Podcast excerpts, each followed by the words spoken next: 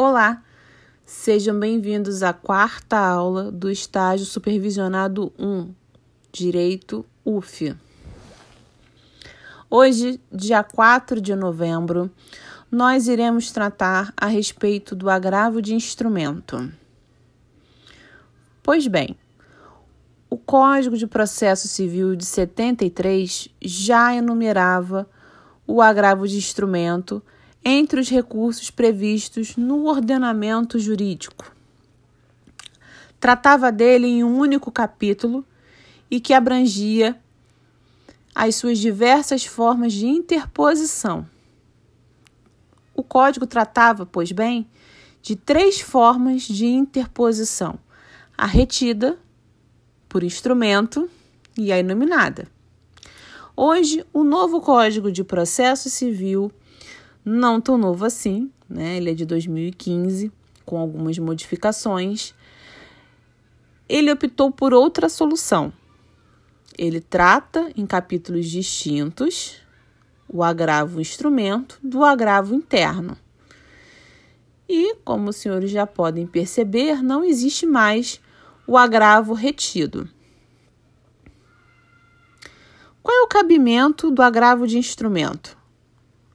O agravo de instrumento, ele cabe em primeira instância contra as decisões interlocutórias que versem sobre matérias enumeradas no artigo 1015, do inciso 1 ao inciso 13 e o parágrafo único do Código de Processo Civil. Então, são decisões de pronunciamento de cunho decisório e que não põem fim ao processo ou à fase cognitiva do processo de conhecimento. Cabe destacar que nem toda decisão interlocutória irá ser desafiada por agravo de instrumento. A maior parte delas não é recorrível em separado. Todas as que não integram o rol do artigo 1015 do CPC e seu parágrafo único não vão admitir o recurso mas também não vão estar sujeitas à preclusão. Então, os senhores devem abrir o artigo 1015 do CPC e fazer uma análise dos incisos e vocês podem verificar que se trata de um rol taxativo, né? Então, se o sujeito está diante de uma decisão em que não cabe um agravo de instrumento, como eu falei anteriormente, pois bem, não está sujeito à preclusão, porque ele não tem como se defender desse tipo de decisão. Guardem essas informações.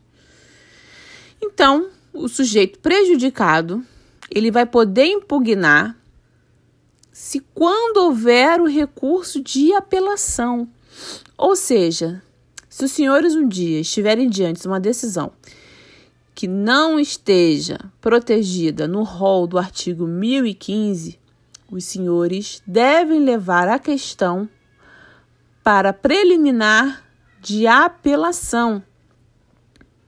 Aí sim, os senhores podem incorrer na preclusão por não suscitarem é, a informação dessa decisão na apelação. Decisões interlocutórias agraváveis. A regra do CPC é que as decisões interlocutórias, de maneira geral, sejam irrecorríveis em separado. Pois bem, né?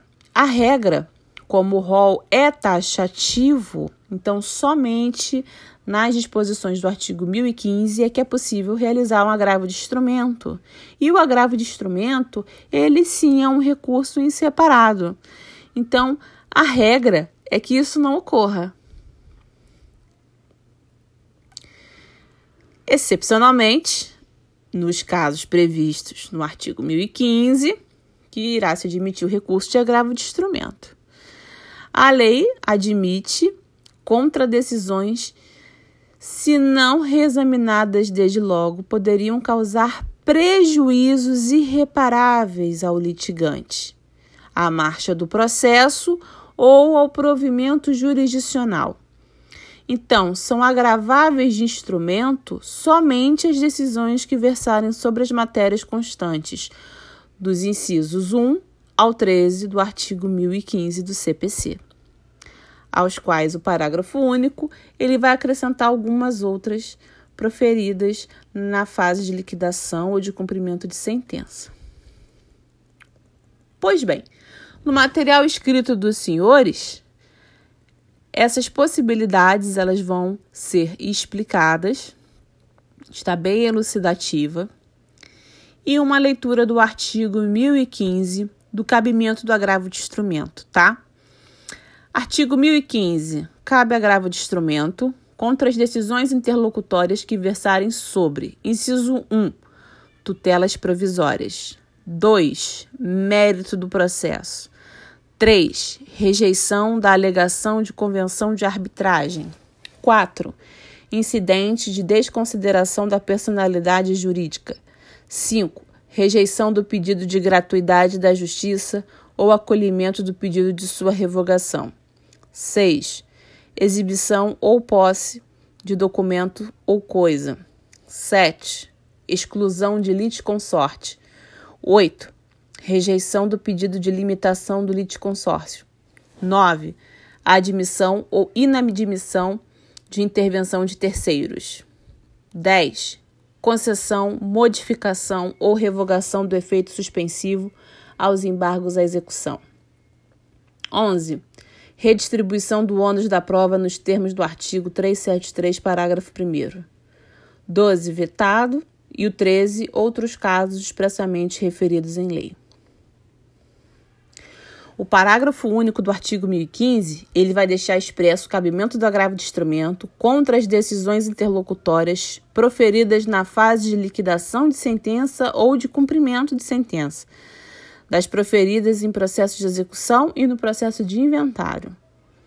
Então, como já mencionado, o rol ele é taxativo e só cabe agravo de instrumento nessas situações. Quanto ao processamento, vamos à interposição.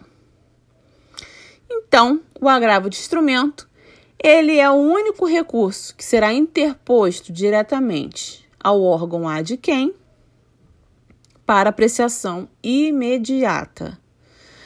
Como o processo ele ainda vai ocorrer, né, no órgão ACO, ou seja, o órgão que recebeu primeiro, para que a questão possa ser levada ao órgão superior, é preciso formar um instrumento contendo cópias daquilo que é importante. Ou seja, se vocês estiverem diante de um processo físico, Obviamente, vocês terão que tirar cópias das partes principais que irá ajudá-los a montar, a instrumentalizar um agravo e fazer assim o protocolo para o órgão ad quem.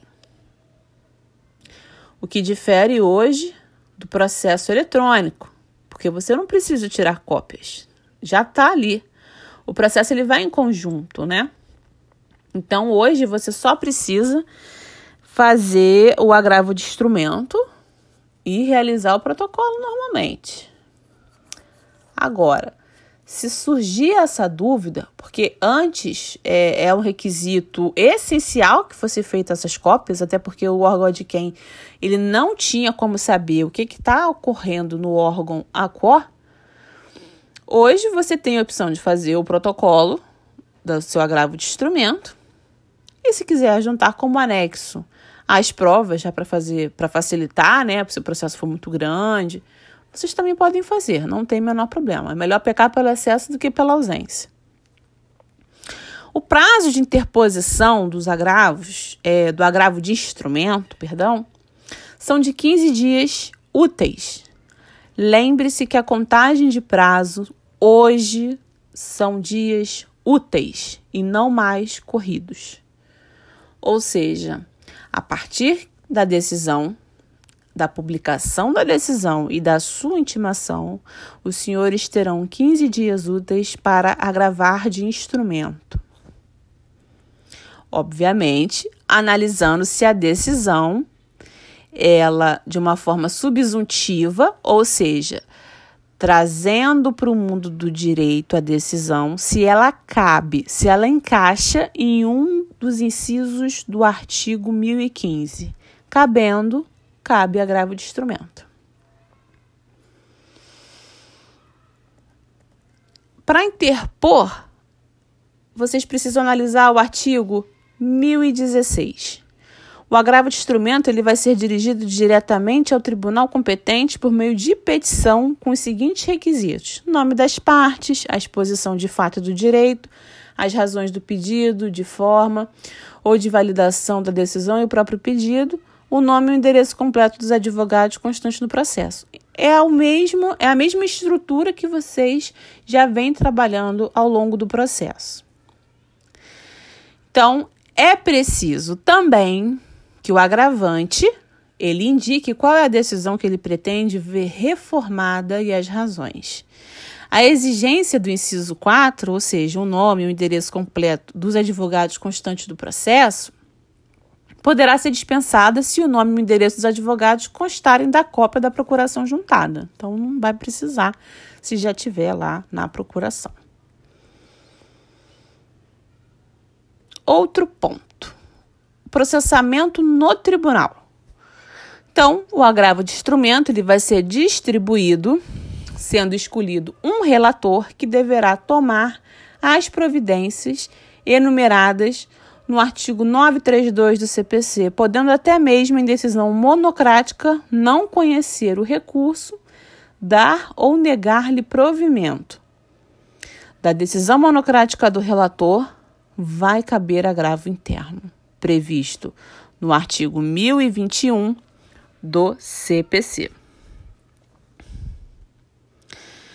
Caberá ainda ao relator decidir se defere ou não o efeito suspensivo ou ativo daquela antecipação de tutela na pretensão recursal, também cabendo agravo interno dessa decisão. O relator ele vai deferir esses efeitos quando for relevante a fundamentação e houver risco de lesão grave e de difícil reparação. Ou seja, na questão dos senhores, vocês colocaram tutela antecipada para que os descontos não fossem mais realizados. Então, o trabalho dos senhores é em relação a essa questão. Digamos que o juiz rejeite a tutela dos senhores. Os senhores vão agravar com base no artigo 1015, vão buscar o inciso, creio eu que seja o primeiro, os senhores podem conferir, e vão destacar o motivo pelo qual o pedido deve ser colhido no órgão ad quem.